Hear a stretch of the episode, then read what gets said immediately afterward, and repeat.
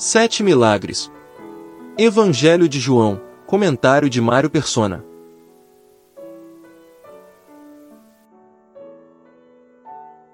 Até o capítulo 12 do Evangelho de João, nós vimos Jesus enfrentando a incredulidade dos judeus. O capítulo 13 é um divisor de águas. Jesus aparece literalmente um andar acima desse cenário de incredulidade. Nós o encontramos antes da Páscoa jantando com seus discípulos num cenáculo, que era o andar superior de uma casa. Até aqui, Jesus efetuou sete milagres, ou sinais, que também servem para mostrar como ele liberta o pecador e o coloca nesse andar superior de comunhão com ele. O primeiro foi transformar a água em vinho numa festa de casamento. Se você evita Jesus por achar que ele é um estraga-prazeres, por que você acha que ele resolveu o problema da falta de vinho naquela festa? Ele quer transformar a água da palavra de Deus no vinho da alegria em seu coração. O Salmo 104 diz que o vinho alegra o coração do homem. Depois nós vimos Jesus curando o filho de um nobre. Nobreza, riqueza e fama não são garantias de uma vida sem problemas. Visite um hospital ou um cemitério e você verá nele ricos, pobres, chefes, subordinados, famosos e anônimos. Só Jesus pode resolver aquilo que dinheiro e posição não podem: curar você de seu pecado, que é a verdadeira causa da morte e da perdição. Em seguida, nós o vimos à beira do tanque de Betesda, curando um homem incapaz de se mover. Como aquele paralítico, você é incapaz de se aproximar um centímetro sequer da cura de sua alma. É Jesus quem encontra você e o liberta, como fez com o homem à beira do tanque.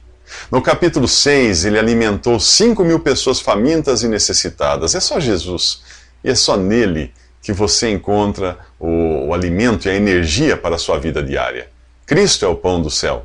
No mesmo capítulo, nós encontramos os discípulos em meio às ondas de um mar revolto. Não temais, diz ele. Horas, não são essas as palavras que você gostaria de ouvir quando as tempestades desta vida parecem querer acabar com você? O cego de nascença passou a ver no capítulo 9. É impossível você enxergar o mundo espiritual a menos que seja tocado pelo poder de Cristo. Ele pode tirar a venda que impede você de enxergar a formosura de um Salvador que deu sua vida para tirar você das trevas. Finalmente, o sétimo milagre foi o morto Lázaro sair vivo da sepultura. A Bíblia diz que estamos mortos em ofensas e pecados. O que um morto pode fazer por si mesmo? Absolutamente nada. Então, por que você tem tentado fazer alguma coisa para se salvar? Lembre-se de uma vez por todas: o que precisava ser feito foi feito por Jesus lá na cruz há dois mil, mil anos. Você só, só precisa crer nisso agora. Nos próximos três minutos, Jesus lava os pés de seus discípulos. O capítulo 13 começa falando do amor que Jesus tinha por seus discípulos e continuaria tendo até terminar o que veio fazer aqui. Nós costumamos ler a Bíblia para encontrar nela o que devemos fazer para Deus, quando o seu principal objetivo é mostrar o que Deus fez por nós. No versículo 3, Jesus diz que sabia que o Pai tinha depositado nas suas mãos todas as coisas e que havia saído de Deus e ia para Deus. Acaso você conhece mais alguém em cujas mãos Deus tenha depositado todas as coisas? Se Deus, se Deus depositou nas mãos de Jesus todas as coisas, isso inclui também o destino do mundo e das pessoas, e você é uma delas. Jesus veio ao mundo com dois objetivos em mente. Um foi o de resolver a questão do pecado, que arruinou a criação e poderia manchar a reputação de Deus. A glória de Deus estava em jogo e isso ele precisava resolver. Nesse sentido amplo de sua morte, Jesus é o Cordeiro de Deus que tira o pecado do mundo pelo sacrifício de si mesmo. O outro objetivo era salvar você por intermédio do mesmo sacrifício. Entenda que o Cordeiro de Deus morreu para tirar o pecado do mundo e a palavra pecado aqui é singular. Mas ele morreu também para levar sobre si os pecados daqueles que creem nele. E pecados aqui é plural. A obra de Cristo é universal, mas o perdão é individual. Somente os que creem em Jesus podem desfrutar do perdão de seus pecados. Você pode alegar que nem existia quando Adão pecou, mas você herdou peca o pecado de Adão mesmo assim como se fosse a herança maldita recebida de um avô traficante. Você tem feito saques frequentes da droga que ele deixou enterrada no seu quintal. Todos os dias você peca. O que você fará quando lhe pedirem conta disso? Dirá que é inocente? Mas veja que você também não existia quando Jesus morreu. e agora pode receber os benefícios daquele sacrifício. Assim como o pecado e a morte vieram por um só homem, a ressurreição e a vida podem ser suas, graças a um só homem. Por uma só ofensa veio o juízo a todos os homens, mas por um só ato de justiça veio a graça para quem quiser. Por causa da desobediência de um, muitos foram feitos pecadores, mas pela obediência de um, muitos serão feitos justos. A morte de Jesus, pagando preço por seus pecados, aconteceu há dois mil anos. Mas o perdão de seus pecados você recebe no momento em que crê em Jesus. Na cruz ele morreu por todos, porém pagou o pecado de muitos. O que isso significa? Que nem todos serão salvos, mas apenas os muitos que creram nele. Na parábola do tesouro escondido no campo, o homem compra o campo inteiro, só por causa do tesouro escondido nele. Se você crê em Jesus, você faz parte desse tesouro. Nos próximos três minutos, vamos entender melhor quem é este que saiu de Deus e agora estava prestes a voltar para Deus.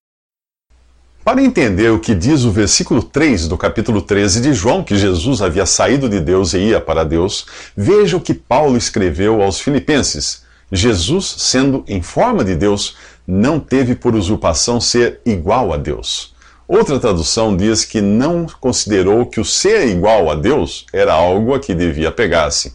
O que significa isso? Bom, Jesus foi e sempre é e sempre será Deus, em todos os aspectos da sua pessoa. Este é o significado de ser igual. Mas é preciso distinguir entre a pessoa e a posição que ocupa. Para nos salvar, Jesus não considerou que a posição que ocupava na glória era algo de que não poderia abrir mão. Assim ele deixou a posição que ocupava sem deixar de ser quem sempre foi, o verdadeiro Deus, como diz João em sua epístola. Ao chegar em casa, um policial tira o seu uniforme, despindo-se assim de sua posição oficial, mas sem perder a sua natureza humana. Ao vir ao mundo na condição humana, Jesus despiu-se de sua posição excelsa para assumir a posição de um servo, porém sem perder a sua natureza divina. Se você leu o clássico O Príncipe e o Mendigo, irá entender que o príncipe, em momento algum, deixou de ser quem ele era. Ele apenas desceu momentaneamente de sua posição real ao trocar de roupa com o mendigo. Ao assumir a posição de um mendigo, ele precisou se submeter às autoridades que antes estavam sob o seu comando. É por isso que vemos Jesus dizer no capítulo 14 do Evangelho de João: uh, O Pai é maior do que eu. Mas no capítulo 10 ele diz: Eu e o Pai somos um. Ao assumir o papel de homem, Jesus, o Filho eterno de Deus, ficou durante trinta e poucos anos numa posição hierárquica inferior ao Pai, mas sem deixar de ser Deus.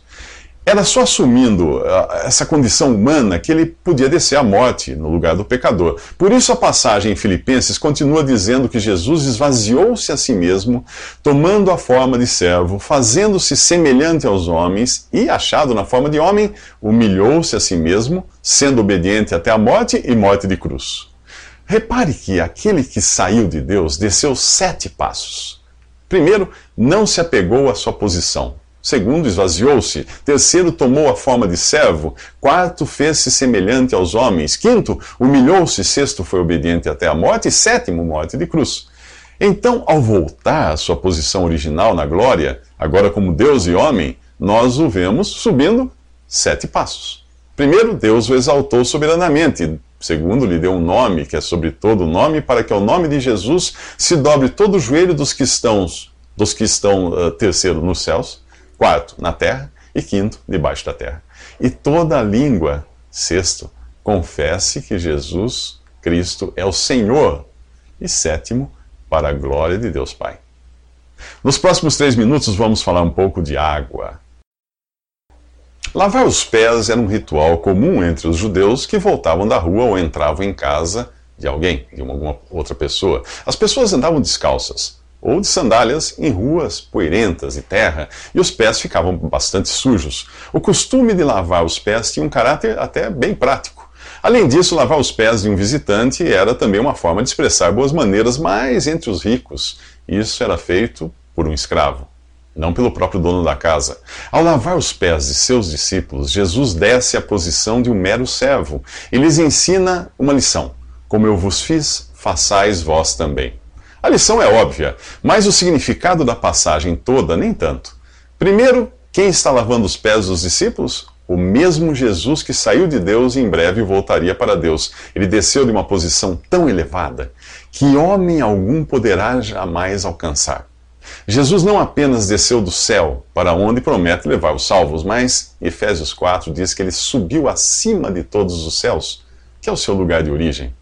Paulo explica assim a ressurreição e ascensão de Jesus. Ora, isto, ele subiu, que é senão que também antes tinha descido às partes mais baixas da terra? Aquele que desceu é também o mesmo que subiu acima de todos os céus, para cumprir todas as coisas. Percebe a extensão do que Jesus fez? E, no entanto, aqui nós vemos este ser eterno e sublime pondo-se abaixo dos pobres mortais discípulos. Muito em breve, ele iria descer ainda mais sofreria o terror de uma eternidade de juízo infernal condensada nas três horas de trevas que passou na cruz antes de entregar sua vida e descer à sepultura. Para você entender o que vai acontecer agora, é preciso lembrar que a palavra de Deus é às vezes representada pela água e o Espírito Santo pela figura de um servo. Efésios 5, 24 nos fala de purificação por meio da lavagem da água pela palavra. Em João 2, os vasos de pedra são enchidos de água pelos servos, a qual é transformada em vinho por Jesus. Vasos, águas, servos e vinho simbolizam, respectivamente, pessoas, palavra de Deus, Espírito Santo e vida com alegria. Ao conversar com Nicodemos no capítulo 3 de João, Jesus diz que ele precisa nascer de novo da água e do Espírito. De que água você acha que ele está falando ali? Certamente não do batismo, que não tem poder de transformar uma vida, mas da palavra de Deus que é transformada em vida pela ação do Espírito Santo naquele que a recebe. Assim como a água tem o poder de limpar os pés, a palavra de Deus também tem um poder purificador. Mas você deve estar confuso, pois aprendeu que somos limpos pelo sangue de Jesus. Nos próximos três minutos, vamos entender o lugar que ocupam o sangue e a água na purificação do pecador.